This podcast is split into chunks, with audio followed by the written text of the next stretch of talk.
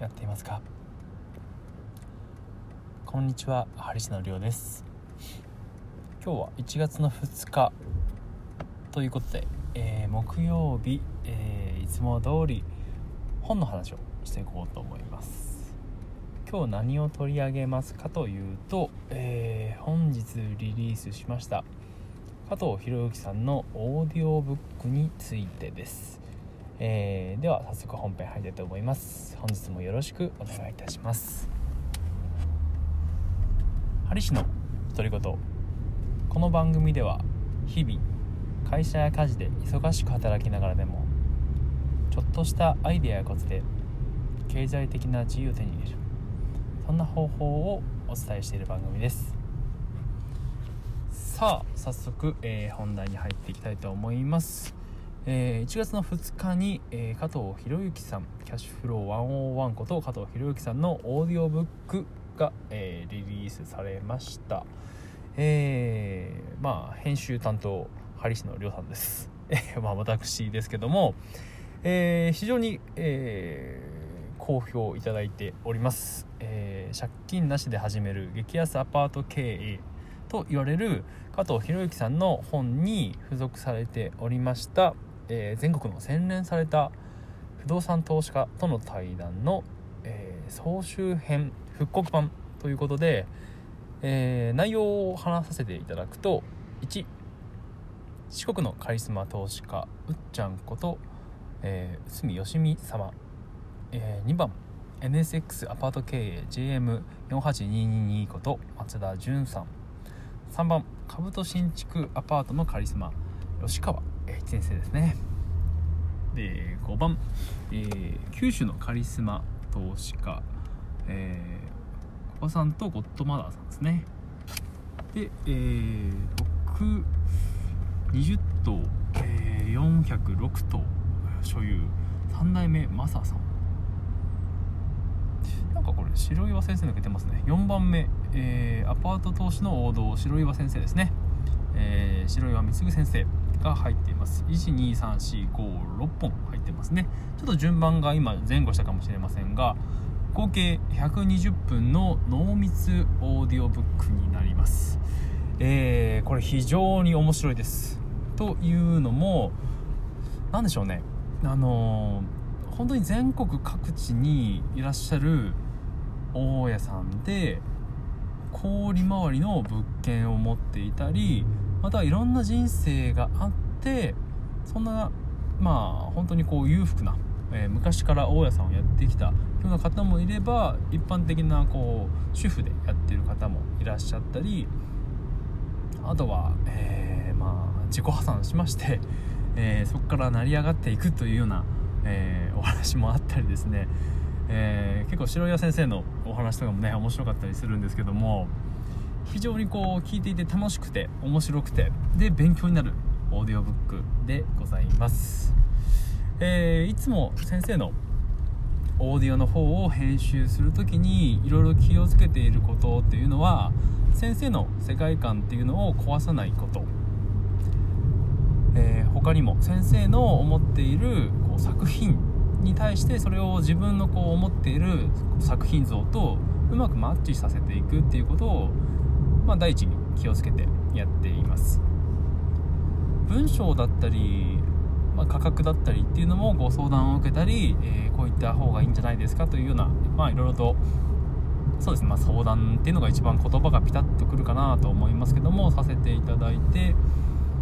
で、えー、ノートという場所でリリースしております。このノートと言われるプラットフォームなんですけど結構最初はとっつきにくいなと思っていた印象があります。3年ほど前ですかね。でなんでかっていうとうーんまあ検索の仕方がそもそもよく分かっていなかった。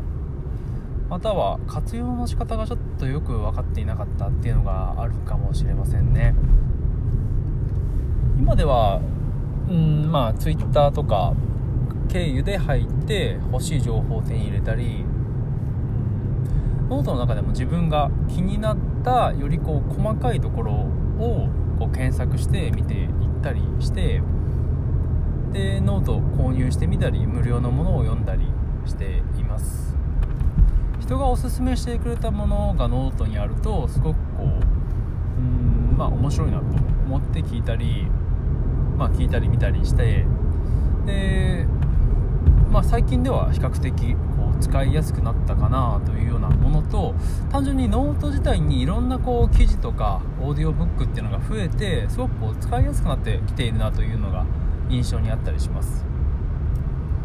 その使いやすさで言うと携帯のアプリよりも個人的には web 上のノートの方がすごく使いやすいかなという印象です。パソコンを使っていてもそうですけどもスマートフォンでやるときにあんまりうんアプリだと検索機能がなかったり音声が途中で消えたりとかあるので web で使っていることが多いです。そこら辺もだいぶ慣れてきたポイントかなと思ったりしますがノートというところの面白さっていうのはちょっとこう話が脱線してますけども単純にこう受け手としてまあ記事を読んだり購入したりするのも非常に面白いんですけども出し手として商品を市場にプラットフォームに投げてみるっていうのも非常にこれは面白かったりします。僕自身そんなに記事は多くはないんですけども今年はすごく力を入れていこうかなと思ったりはしているところですね。基本的に無料の記事とか無料の音声とかになってくるかと思うんですけども出し手としてやっていくっていうのも面白くてで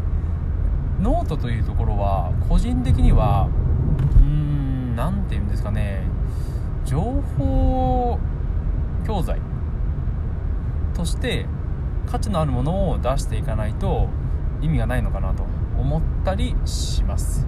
というのもノートに来る人っていうのはもう完全にもう狙い撃ちでそれを求めてきてる人が多いような感じがしてただこうブログでファンだとかそういうマーケティングの仕方ではないような感じが個人的にはしています。ちょっとここに関してはまあ、勉強不足とかそういうところもあるかもしれませんけども基本的には、うん、狙い撃ちが強いのかなと思ったりしますね。なんでだらだらこう更新していくよりもうーんまあ Twitter からのアカウントからの、えー、流入とかが、まあ、強いのかなと。でですね。もしそこで、えー、まあ、料金設定まあ、自分で料金有料としてやっていく場合であっても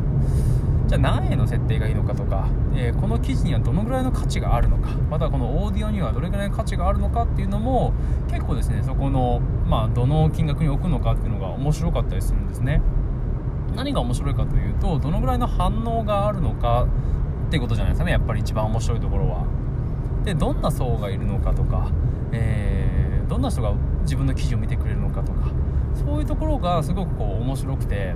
その自分の思ったことと現実がま違うことが多いんですけどもピタッと会った時にちょっとこうしびれるじゃないですけどああ面白いなと思ったりします。安ければ買うかって言ったらそうでもなかったりいいからいいものだから高ければいいのかって言ったらそうでもなかったり。本当にこうピタッと合うような料金設定またはまあうーんこれも、まあ、やり方によるんだと思いますけどもうんまあ安いものがあったり高額商品があったりとかそういったやり方っていうのもあったりはするんでしょうけどもね。えー、まああの名前は挙げませんけども まあ、いろんな、方がノートに記事を上げています。マガジンとかでやるのも結構面白かったりしますけどね。週刊誌的な感じでやっていくっていうのも、えー、毎週日曜日、えー、この記事が発行されますとかっていうのを見るのも非常にこう面白いですし日曜日になったなっていうような感じで、うん、楽しくこう見るっていうこともありますしね、うん、いろんなやり方がありますねノートっていうのは。だいぶ話が脱線しました。え。でこの、えー、加藤ひろゆきさんのオーディオブックの方に話が戻ると、えー、非常に面白いお話ですということとうーん一辺一辺の話も非常に面白いんですけども今回の場合はその特に濃縮されたところをポイントを絞ってもともと CD としてあったものをただ僕が、えー、切り張りくっつけ、えー、でまあ、形を整ええー、ノートという場所に出したということですね。でまあ、その中で音声を聞いていてそうですね。先ほどもちょこっとお話ししましたけどいろんな人が不動産っていうのをやってるんですけども共通してやってるまあ共通してるってことはすごく勉強しているっていうこと。で勉強した上でかなりそのまあ買う物件だったり融資とかっていうのも本当に無駄のないように絞ってでそれ以外は狙わない。でもし買えそうなものがあっても買えない状況だったら無理には買わないとか。すごくですねこう忍耐強く待てる人が大家として投資家としてあの成功している。というのがあのオーディオを聞いていて思いました。マネーリテラシーもそうですけども投資においても忍耐強さまたはこう勉強しているかどうか。結構ですねこうまあノリでとかアバウトな、えー、やり方をしてなんとなく勝ってしまったっていう人も中にはいるとは思うんですけどもじゃあその次じゃあもっともっともっとってなってくるとこれもうギャンブルと変わらなくなってくるのでそこにどれだけこうリズムでノウハウ知識っていうのを入れていけるのかっていうのが本来の意味でというかまあ本当の意味での投資になってくるんじゃないのかなとでなければ投機ですからね。自分の頭で考えて自分の身はしっかり守るということかなと思います。結局お金を出しているのは自分投資家なのでそれを回収する責任をしっかりこう負うためにもしっかり勉強して頭をつけてやっていかないといけないんじゃないかなというのを繰り返しこう聞いてみて非常にこう思いました。本当にこう基礎となるようなところが詰まったオーディオブックなんじゃないかなと思います、えー、これからもですね今年もオーディオの収録がたくさん控えておりますのでますますですね加藤弘樹先生と、えー、有名な洗練された投資家の皆さんのお話が聞けるんじゃないかなと思います。僕自身もまだまだというか今年はまだあの収録もしてませんので今後どういった、えー、方のお話が聞けるのか非常に楽しみなところです、えー、まあこうごご期待というところで、えー、本日のお話はこの辺で終わろうと思います。それではグッバイチャオ。